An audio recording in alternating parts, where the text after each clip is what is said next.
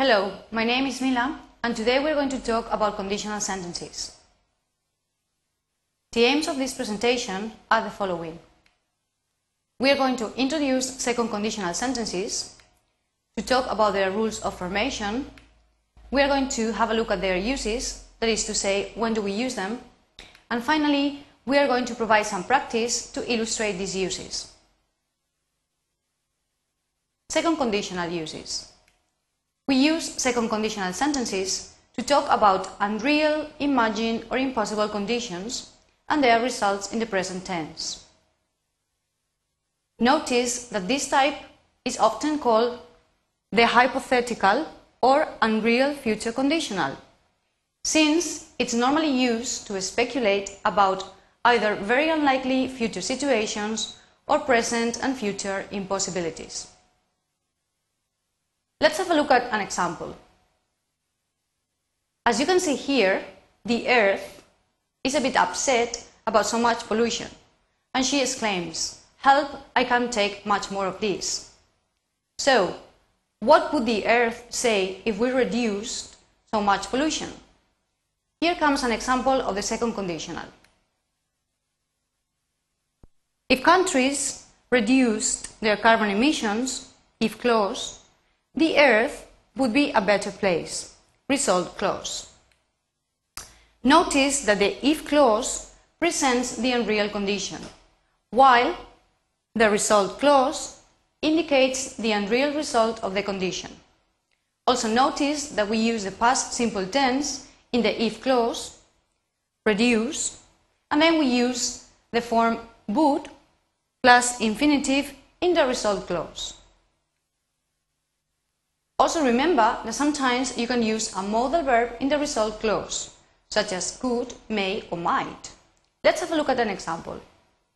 If people were more aware of environmental dangers, they might begin to take measures. So as you can see, we have the past simple in the if clause, where, and then you can use another modal verb such as might. Let's have a look at another example. Here, in this caption, the person sitting on the armchair says, If I had more money, past simple, I could watch television in a big house in the country. Remember the use of the modal verb could, rather than watching television in this medium-sized house in the, in the suburbs. Remember that when we use second conditional, you are somehow hypothesizing about possibilities.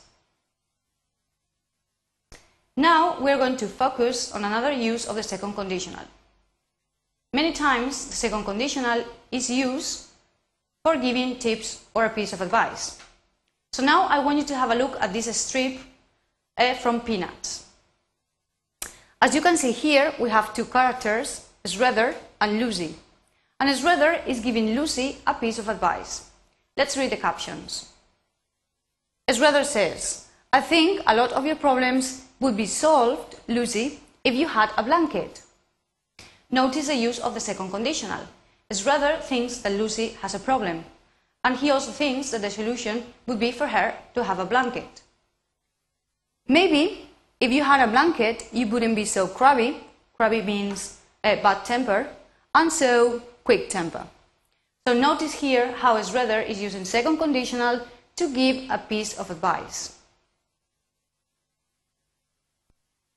Other useful expressions to give a piece of advice are the following. If I were, or if I was you, I would go for organic agriculture. If I were in your shoes, I wouldn't use pesticides in my crops. And the last one, it's an inversion. Where was I in your shoes, I would just buy organic food. Notice the use of where here for the first person. It's very common to use were, although you can also use the form was. And now we are going to have a look at an exercise. In this exercise, I want you to read about these peanut characters. And think about the following. What would happen if their situations were different? So, in this exercise, you have to use the second conditional hypothesizing about their situations, how they would be different.